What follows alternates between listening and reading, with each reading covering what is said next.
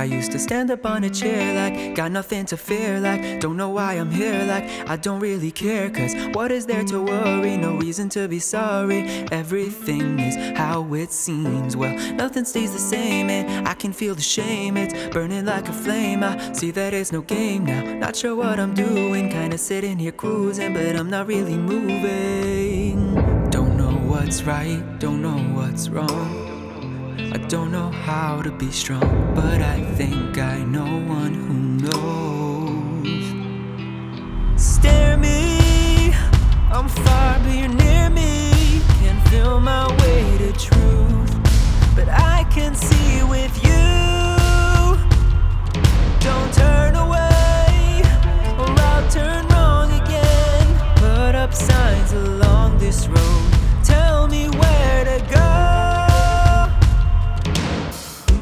don't know where to drive to. I need a GPS to tell me where to get to. Should I take the next you? Wish I knew I was raising. Am I losing or gaining? Should I be changing?